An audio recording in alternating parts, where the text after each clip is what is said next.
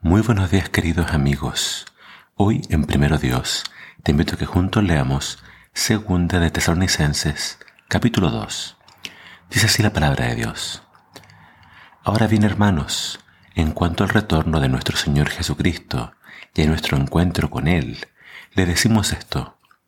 No se alteren ni se turben si llegan a sus oídos mensajes de individuos que dicen haber tenido mensajes del Espíritu o mensajes de Dios, orales o escritos, diciendo que el día del Señor ya llegó. Ni siquiera se afirman que hemos enviado una carta en la que sostenemos eso mismo. No se dejen engañar de ninguna manera, porque ese día no llegará hasta que ocurra la rebelión contra Dios y se manifieste el hombre de pecado, el que solo sabe destruir.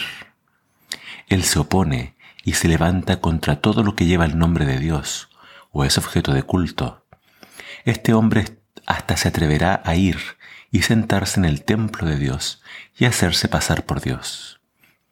¿No se acuerdan ustedes de que les hablé de esto cuando estuve con ustedes?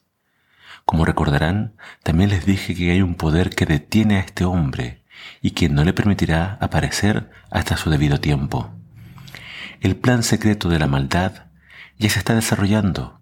Solo falta que lo que lo detiene sea quitado de en medio. Entonces aparecerá aquel inicuo. Pero el Señor lo consumirá con el soplo de su boca y lo destruirá con el resplandor de su venida. Ese malvado será instrumento de Satanás y vendrá haciendo toda clase de milagros, señales y falsas maravillas. Engañará con toda perversidad a los que van a la perdición por haber dicho no a la verdad y por haberse negado a amarla, lo cual los habría salvado. Dios permite que el poder engañoso les haga creer aquellas mentiras y luego los condenará por no haber creído la verdad y por haberse deleitado en la maldad.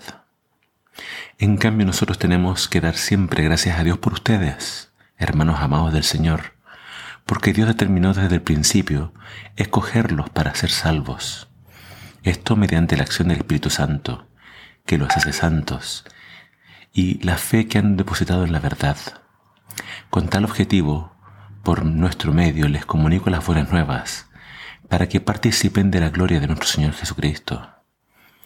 Con esto en mente, hermanos, permanezcan aferrados firmemente a la verdad que les hemos enseñado en nuestras cartas y durante el tiempo que pasamos con ustedes. Que el Señor Jesucristo mismo y Dios nuestro Padre, quien nos amó y nos dio un consuelo eterno y una esperanza que no merecemos, los consuele y ayude a hacer y decir siempre lo que es bueno.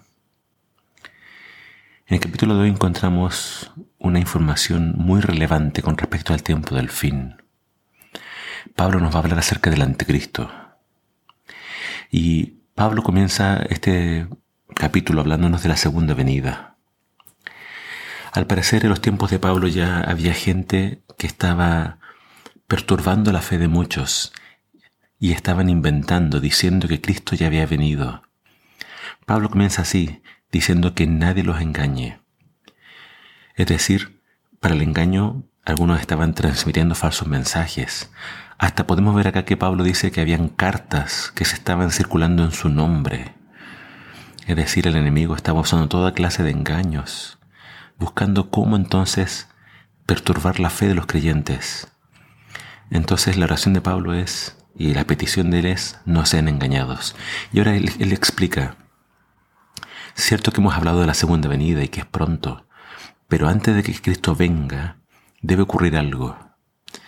Y acá él nos habla de que lo que debe ocurrir es que aparezca el anticristo. Pablo dice, todavía no se manifiesta en sus tiempos, pero muy pronto va a aparecer. Y este anticristo va a permanecer hasta la segunda venida, es decir, quien lo va a destruir va a ser Jesús mismo. Entonces, esto debe saber acerca del anticristo.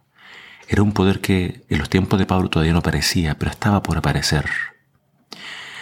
Tienes que saber que es un poder que iba a estar eh, en ejercicio por mucho tiempo porque aparecería pronto y duraría hasta la segunda venida. Además, vemos del texto de que iba a hacer milagros, iba a hacer eh, toda clase de señales para engañar. De alguna forma el anticristo entonces va a falsificar, imitar a Cristo cuando estuvo en la tierra. Por eso va a ser tan efectivo engañando a muchos. ¿Qué más se nos dice acerca del anticristo acá? Bueno, dice que se hace pasar por Cristo porque dice acá que se sienta en el templo de Dios y se hace pasar por Dios. Entonces, el anticristo, el hombre de pecado, el inicuo, a quien el Señor va a destruir, va a engañar a muchos. La pregunta que tenemos que hacernos es, ¿cómo podemos evitar ser engañados por el anticristo? Acá dice una clave muy importante en el texto. Dice versículo número 10, engañará con toda perversidad a los que van a la perdición por haber dicho no a la verdad y por haberse negado a amarla, lo cual los habría salvado. Dios permite que el poder engañoso les haga creer aquellas mentiras. Entonces, ¿por qué son engañados muchos? Porque rechazan la verdad. Lo que tiene poder para salvarnos, lo que tiene el poder para estar atentos, despiertos y no ser engañados es la palabra de Dios. Tienes que estudiar la palabra de Dios, tienes que amar la verdad, tienes que atesorarla en tu corazón.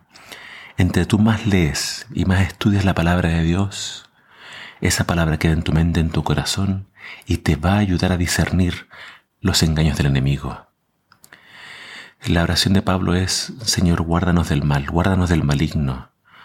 Pero nuestra tarea es ser un pueblo atento que estudia la palabra de Dios, que ora y que busca discernimiento para permanecer fiel a Dios y del lado de la verdad hasta el fin. Que Dios nos ayude en contra de los engaños del enemigo. Que el Señor te bendiga.